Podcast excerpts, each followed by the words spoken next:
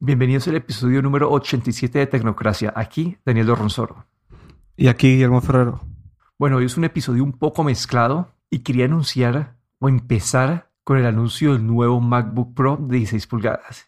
¿Y por qué me emociona esto? Porque por primera vez en dos o tres años voy a tener como que la habilidad de recomendar un computador de, Apple.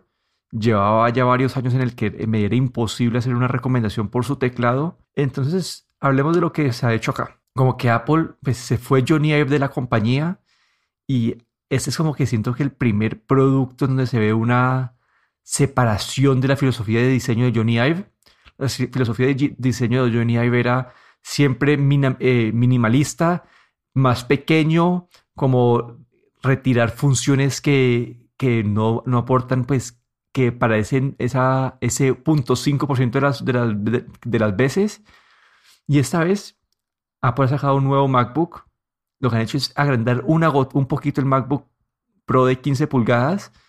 Achiquitaron las, los bordes de la pantalla, metió una pantalla de 16 pulgadas con un poquito mejor resolución. Le han puesto unos parlantes que dicen que son como los mejores parlantes en un laptop. Eh, han cambiado el teclado la tecnología del, teclado ha pasado de los teclados de mariposa que Apple venía con, que venía desde el 2016 con esos teclados, a un teclado que tiene una tecnología pues de, de scissor de tijera, switches de tijera, que es más parecido a los a, su Magic Keyboard. Las primeras reseñas dicen que ese teclado pues es todo el mundo lo, ha amado, dicen que es un camino correcto. Eh, además de eso, pues viene el modelo base viene con 16 GB de RAM, 512 de disco duro SSD y también con un procesador i7 de Intel. Entonces, ¿qué ha hecho Apple con ese producto? Y es como que ha escuchado la mayoría pues, de, de los problemas que los usuarios han tenido. Se han enfocado mucho en los pros. Y eso, toca aclarar desde un principio, eso no es un computador para la persona común, no porque es un computador, uno, caro, empieza en 2.300 dólares, pero es un computador que todo está diseñado para, para un Pro. Tiene la batería más grande que se le puede meter a un, a un, a un laptop, que son 100 eh, watt hours, pues sí, vatios horas. Y sí, entonces no sé, como que ha mejorado el sistema de enfriamiento, porque en las, en las versiones pasadas se veían que cuando estos computadores se le ponían mucho, mucho trabajo de procesamiento, estos se recalentaban un poquito, entonces dejaban de funcionar tan rápido. Entonces han, han, han, cambiado todo esto y básicamente han hecho un computador para pros en un tamaño pues compacto para alguien que no quiera tener un, un desktop y quiera editar video, quiera editar sonido, quiera eh, edición de imagen, quiera hacer cualquier tipo de trabajo de pro. Este es como que el computador a comprar. Pues sí, aquí hemos eh, ha un, un, anuncio interesante. Em, la verdad es que mm, me parece que, que Apple eh, con el teclado pues ha, eh, de alguna manera está reconociendo ¿no? que no era el camino correcto y, y han vuelto atrás. Digamos, este teclado es más parecido a las versiones anteriores. Por lo que me hace pensar un poco, ¿no? Que realmente se dieron cuenta de que había un problema de, diseño con el, con el, teclado anterior, este el teclado mariposa. Y, bueno, es, un, pequeño avance. Luego, la pulgada extra que le han añadido, bueno, han reducido un poco los bordes, tampoco es algo realmente sorprendente. Honestamente, yo esperaba un, rediseño un poco más grande del MacBook Pro, pero parece que todavía no, llega este año. Eh, probablemente llegue el año que viene, pero pero han hecho eso, unos eh, pequeños o, cambios que pueden parecer pequeños, pero que creo que, valen la pena, como el teclado, también el eh, sistema de altavoces o de speakers que han cambiado un sistema de seis, seis altavoces que por lo que se menciona tiene muy buen sonido y también muy, muy buenos micrófonos. Tiene un sistema de, de tres micrófonos de bastante buena calidad y luego también eh, para la gente que, trabaja con edición de vídeo y fotografía a nivel profesional, pues se puede llegar hasta una configuración de 8 terabytes de, disco duro. Esto es una, barbaridad. Y, todo esto pues con todavía llegando a hasta 11 horas. Han aumentado una hora eh, lo que era la duración de batería comparado con el de 15 pulgadas y como has dicho, pues una batería de 100 vatios hora que es lo máximo permitido para llevar en un avión. Muy, un, un, límite pues que, que digamos si tuviese si hubiese una batería más grande pues no podría no se, no se podría llevar en la cabina de un avión no han sabido ahí llegar hasta digamos el límite y, por lo demás pues eh, pues seguimos viendo este eh, el touch bar curiosamente eh, han añadido un botón de una tecla de escape física que en los modelos anteriores pues eh, venía integrada en lo que era el touch bar. Así es que ahora parece que esto era algo que, se echaba bastante en falta y, honestamente teniendo un eh, tengo un, MacBook eh, Pro de 15 pulgadas de, del modelo 2019 del que se, sacó este año y, y sí la, la, tecla escape o escape es una tecla bastante utilizada y, es mejor tenerla de, de, forma física ¿no? han hecho unas pequeñas correcciones, creo yo, y, unos, aumentos también eh, de, capacidad, de potencia.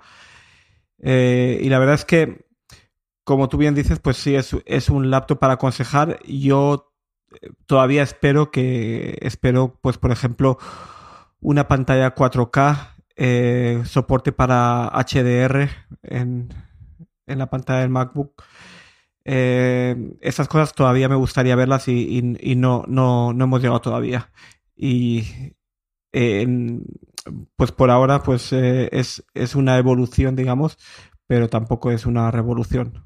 Bueno, ahí lo de los micrófonos, nosotros como podcast, es algo que yo pues he, vivido porque yo soy el que edito los podcasts y es que muchas veces a uno se le, se le graba el episodio con el micrófono del laptop y, esos, y ese, micro, ese audio es inservible. Entonces han hecho pruebas ya de estos micrófonos que nos viene este MacBook y son bastante buenos. No son de la calidad de un micrófono, pues un micrófono de podcast, pero si por alguna razón alguien graba por error con el micrófono del, laptop, son buenos. Y te quería preguntar, vos que te compraste un, el MacBook fue 15 hace poquito, ¿no? Sí, en agosto. Sí, no estaba un poquito arrepentido. sí, un la verdad es que había escuchado que iba a llegar el, el, un MacBook, o había muchos rumores de MacBook de 16 pulgadas.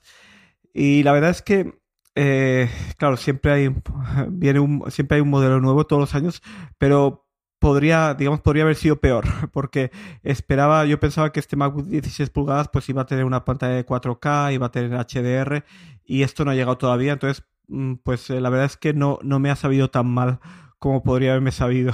Y el teclado con el tuyo, pues ha sido buena experiencia. Yo, yo, he escuchado que ese teclado a la gente le puede gustar. El problema por el que yo no recomendaba es que si por si te falla, como que es un, un inconveniente para, pues para, si alguien, para alguien que lo usa como herramienta de trabajo. Yo tengo que decir honestamente, me gusta mucho ese teclado. Eh, el, el, feedback táctil es muy bueno. Eh, es, aunque, aunque no haya mucho movimiento de tecla, pero tiene mucho, muy buen muy buen, eh, como digamos, muy buen... Eh, buena respuesta. Buena respuesta táctil, sí. Muy buena respuesta táctil. Y, y la verdad es que, claro, eh, sabemos que han habido problemas de, de, problemas sobre todo de polvo que se mete dentro del teclado y que hace que a una tecla se quede atascada y no funcione. Pero eso sí, Apple sí que tengo entendido que anunció como fue este año, creo, que tenía un servicio de, creo que de reparación de, teclados a cualquier persona que tenga, tenga este problema, ¿no? Como que una garantía especial para, para problemas de teclado, ¿no? Así es que por ahora no he tenido problemas, eh, soy una persona bastante cuidadosa, eh, pero la verdad es que, mm, claro, ver un laptop nuevo después de tres o cuatro meses de haberte comprado, eh, me compré el modelo i9, el, digamos, el modelo más potente, y me dejó un poquito, un poquito solo, un poquito amargo, digamos, pero mm, podría haber sido peor, ¿no? Todavía pienso que este MacBook 16 pulgadas es, es una pequeña evolución, pero tampoco es una revolución. Y, yo espero que en el año que viene o el siguiente, es, como digo, un, un MacBook Pro con capacidades Pro por ejemplo, el 4K, pantalla 4K y HDR, yo creo que esto debería, debería estar ya en un, en un MacBook Pro. Pero bueno, ya sabemos que Apple siempre, digamos, va a la suya y, todavía pues no, no tenemos ese, ese MacBook Pro. Sí, ahí la parte de la pantalla no estoy muy de acuerdo. Como que hay, hoy en día hay tres tipos de, resolución de pantalla. Están las que son Full HD, que es como pues las de 1080p. Eh, están como las de Apple, que son nivel retina. Y después están las 4K. Las 4K son muy pocas y usualmente son computadores que tienen una, una opción de hacerle, pues de subir de Full HD a 4K. El problema de todos los reviews que vemos con esas pantallas de 4K es que la batería de esos computadores se vuelve pues bastante mala. Entonces es un, es un, no sé, siento que es un, es más un riesgo que lo que te puede brindar es un poco de calidad, un poco pues, de resolución un poco mejor, porque ya Apple está por encima del promedio, está por encima del Full HD, y ya con eso siento que es, que es mejor, y, pero es un balance entre duración de batería y entre la resolución de la pantalla. Eso sí, si uno quiere tener tu pantalla 4K, uno puede conectar un monitor y un monitor externo y tener una mejor resolución. Pero siento que para una herramienta que vas a estar cargando, yo como que entre retina y 4K prefiero tener retina y mejor duración de batería. Pero otra cosa que no entiendo es por qué no tiene HDR, porque esto ya el HDR se puede tener incluso en una pantalla que no tenga resolución 4K. Es algo que también me sorprende, ¿no? ahora estamos ah, hemos oído hablar también o anunciado también que en diciembre va a salir el, Mac Pro y también el, este display XDR, el nuevo display o nuevo pantalla de, Apple que sí que tiene soporte para HDR y es algo que, que yo creo que deberían, deberían mejorar los MacBook Pro. Sí, ahí sí de acuerdo. La verdad no tengo ni idea de si cuántos computadores con HDR hay disponibles, pero tocaría buscar hacer esa investigación. Pero al siguiente paso, como que algo que me emociona a mí aún más de este anuncio y es lo que se viene en el, en el 2020. Ya con esta tendencia yo creo que van a sacar un MacBook Pro de 13 o 14 pulgadas nuevo con todas estas mejoras y creo que este va a ser el, computador más recomendable porque va a ser un poco más barato que el de 16 pulgadas, un tamaño pues más para, pues, más, para más personas y con capacidades muy buenas. Entonces, esto me, me indica a mí que en el 2020 yo, yo esperaría, si conocemos el, el, como el flujo de Apple en marzo por ahí, puede estar anunciando el MacBook Pro de 14 pulgadas y siento que este va a ser como el computador pues para la mayoría de personas que quieren un computador que te dé un poco más que leer. Y esto, no sé, para mí este es lo que más me emociona en todo este anuncio porque yo no soy, un yo no soy de persona de computadores de, de 15 o 16 pulgadas. Sí, eh, esto, pues, eh, como dices, eh, pues, teniendo el 10 pulgadas es, es, obvio, ¿no? Que el siguiente va a ser el de 14, ¿no? El de, el de 13 pulgadas le van a poner una pulgada más y va a tener también este, esta configuración del, del de 16. Y podría ser bastante interesante. Otra cosa también que he encontrado en falta en el, en el de 16 pulgadas es, eh, por ejemplo, el Face ID. Es algo que espero verlo en, en los laptops de, Apple pues en, un futuro próximo. No sé si el año que viene lo veremos. Sí, esa parte no estoy seguro porque lo que he escuchado es que la tecnología de los sensores es un poco más gruesa, entonces no sé si lo, lo puedo meter en la pantalla de un computador, pero vamos a ver, vamos a ver qué va pasando. Yo, a, mí, a mí también me encantaría tener Face ID en un laptop porque literalmente cuando tiene un laptop la cámara siempre te está viendo la cara. Entonces como que la, la tecnología ideal para, para ese desbloqueo y vemos que muchos computadores que tienen pues en Windows o tienen Windows Hello tiene esa función y yo lo he utilizado y es bastante útil, hace que la experiencia de usuario sea un poco mejor. Pero vamos a, saltar de computadores a celulares y no a un celular cualquiera, a un celular doblable. Es un celular doblable que, que es un throwback es el, un celular de Motorola, el Razer Folding Phone. Y este es, para los que se acuerdan, hace, no sé, eso fue hace como 10, 12 años. Motorola tenía el Razer B3, era un celular, eh, un flip phone. Eh, en la parte de abajo, cuando lo abrías, en la parte de abajo tenías el teclado, en la parte de arriba una pantalla. Y Motorola ha recreado este diseño en la parte de afuera casi que idéntico. Y en la parte de adentro lo que han hecho es, en vez de tener un teclado físico, han cambiado por una pantalla que se dobla y siento, bueno, este celular cuesta 1.500 dólares y siento que es un concepto muy bonito, un concepto que me, que me da alegría, pero no es un concepto, no es un celular a recomendar, un celular que la gente debe comprar. ¿Y por qué esto? Como que antes de pues, entrar en los detalles de, del diseño de doblables, quiero entrar en los specs. Y es que ese, celular tiene una batería de 2500 mAh, que está muy por debajo del promedio de los celulares, es decir, que la duración de batería no va a ser la mejor. Y el otro, otro factor también es que tiene un procesador eh, Snapdragon de la línea 700, que es un procesador que tampoco es de los más rápidos. Y eso lo han hecho es porque, simplemente porque es una, han hecho una pantalla demasiado delgada y un cuerpo pues, bastante pequeño donde no han podido tener, como que si ponen un procesador mejor, se les consume muy rápido la batería y por el cuerpo tan pequeño no pueden poner una batería más grande. Entonces están limitados a este espacio. En decir, que es un buen celular como concepto, pero por el precio de 1500 dólares como que nadie debe pagar por este precio porque te vas a recibir como que mucho menos celular, mucho menos celular que lo que podrías recibir como que por 1000 dólares. Ahora sí, hablemos del concepto doblable y es este celular lo que hace diferente a los otros doblables que hemos visto de Samsung y de Huawei es que cuando está doblado es un, es un celular bastante pequeño. Es como coger tu, tu smartphone, doblarlo en dos y, y, y pues que sea un poco más delgado. Y eso es, me parece bueno para tenerlo en un, bolsillo. Y cuando lo, cuando lo ves, tienes una pantalla exterior, externa que te deja ver notificaciones y algunas funciones básicas. Entonces no siempre tienes que estar abriendo el celular y ver la pantalla completa. Y cuando quieres hacer esa experiencia de poder tener pues, la pantalla grande, simplemente abrís el celular y ahí vas a ver una pantalla, pues creo que son 6.2 pulgadas, bastante grande, y ahí puedes tomar, hacer la mayoría de las acciones. Todavía como que ellos ahí tienen el diseño del, eh, ¿cómo se dice? De la bisagra es bastante ingenioso, como que lo que hace es cuando está cerrando el celular, esto como que mueve la pantalla un poquito y, la ajusta para que cuando lo dobles no quede el celular como que con un ángulo extraño como el de Samsung. Y la pregunta ahí es como que, ¿cómo va a ser la confiabilidad? ¿Cuánto va a durar esta bisagra? ¿Qué pasa si le entra mugre a esta pantalla? Entonces, al final siento que una vez más es un concepto, pero un concepto de los que más me han interesado a mí en el, mundo de los doblables. Sí, yo creo que eh, este, este ha sido el primer teléfono doblable que realmente me parece interesante.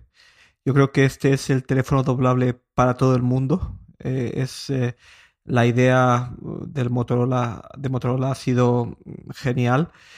el crear, ya no el, el, crear una pantalla más grande, sino el, el tener una pantalla de un tamaño adecuado que se puede doblar. ¿no? y el que haga que el teléfono sea de, un tamaño, una vez doblado, pues muy pequeño, ¿no? Sobre todo para llevar el bolsillo. Y es, eh, esto es lo que honestamente me parece, me, parece buenísimo el diseño. Me parece que es un teléfono que a mí me gustaría tener, ¿no? Eh, este diseño, digamos. No este teléfono en sí, porque como has mencionado, pues tiene. Eh, no, es, no lleva un procesador de los más rápidos todavía está, tenemos, habrá, que, habrá que ver la durabilidad, ¿no? Este, el diseño de la bisagra, que en este caso parece bastante bueno, con la pantalla desplazándose hacia abajo para, para, para doblarse mejor. Eh, el diseño es, es, eh, es, genial. Eh, tienes una, una, pantalla pues como la del iPhone o como la de cualquier teléfono y no, no hay compromiso en pantalla y, y, luego un tamaño tan pequeño pues que, fácilmente se puede colocar en el bolsillo. Eh, puedes hacer eh, selfies con la cámara principal, digamos eh, selfies de buena calidad en vez de tener que utilizar la cámara de selfies, ya que esta pantalla auxiliar que tiene en la parte de fuera también te puede servir como, como un visualizador de, de, la, de la cámara para hacer, para hacer fotos. Eh, otra cosa también eh, que creo que, creo que falla un poquito es, eh, es la batería. También que tiene no tiene una batería demasiado grande. Creo que eran 2100 miliamperios. Y claro, de hecho tiene dos baterías, uno, uno en cada lado de, de, esta parte doblable. Y el procesador, pues sí, es, es un procesador un poco lento, pero probablemente también por, por la eh, la batería de poca capacidad, pues tampoco pueden poner un, eh, un procesador de lo más rápido, ¿no? Que podría, podría dejarnos sin batería a mitad del día. Eh, yo creo que esto es más un poco una, un, un, concepto, ¿no? Porque por el precio, pues 1.500 dólares me parece excesivo, no me parece un teléfono para, para, toda la gente, es un teléfono, pues, eh, digamos, para la gente que quiere tener algo diferente, pero creo que, que marca un inicio de, de, un inicio para la tecnología de pantallas doblables. Yo creo que lo, hemos, lo que hemos visto de, de Samsung, lo que hemos visto de, de Huawei, pues no ha sido, no ha sido, eh, yo creo que no ha sido el, el digamos, el, eh, el una, una buena como una buena utilización de pantallas doblables. Es tener un tablet en, un teléfono que ya en sí es bastante grande, que hace que el teléfono sea bastante grueso. yo creo que para el día a día lo que quieres es un teléfono pequeño que puedas llevar al bolsillo fácilmente cuando sales a cenar, cuando sales con los amigos y, no un teléfono que te lo tienes, que no puedes, que si te lo pones en, el bolsillo, pues va a estar incómodo, vas a estar sufriendo, ¿no? Este Motorola Razr tiene un tamaño que yo creo que es ideal, pero sin comprometer este, esta pantalla, digamos, esta pantalla grande. Espero que esto sea el primer modelo, ¿no? Y que veamos de aquí en adelante, pues veamos el año siguiente, pues una versión mejorada, ¿no? como, como primera versión, pues yo tampoco la recomendaría, ¿no? Siempre habrá que ver cómo va eh, y, habrá que oír más, ¿no? De, sobre la durabilidad. Pero bueno, es, es, eh, es, muy interesante y yo creo que este es, eh, este es el camino a seguir para las pantallas doblables. Parece ser que el pre-order pre, pre o pedidos anticipados van a ser en diciembre y el teléfono va a salir a la venta ya en enero. Sí, y ahí se me olvidó mencionar también la cámara Hoy en día tenemos celulares con muy buenas cámaras, tienen 2, 3, 4, hasta 5 cámaras. Este solamente tiene una cámara pues, y no es de la mejor calidad. Entonces, una vez más, pagar 1.500 dólares por un celular que tampoco te da una cámara buena no es lo ideal. Entonces, a mí me parece, como dijiste, es un concepto y hay que esperar a que, yo creo que a que estos conceptos bajen de los 1.000 dólares para que sea algo viable a tener como que en el bolsillo de la gente. Pero eso es todo por el episodio de hoy. Si les gustó este episodio, por favor compartan el episodio con otras personas. También pueden entrar a la aplicación de Apple Podcast y dejarles una review con cinco estrellas. Aquí me despido, Daniel Dorronsoro. Me pueden encontrar en Twitter en arroba de Y aquí Guillermo Ferrero en Twitter arroba gadgetero.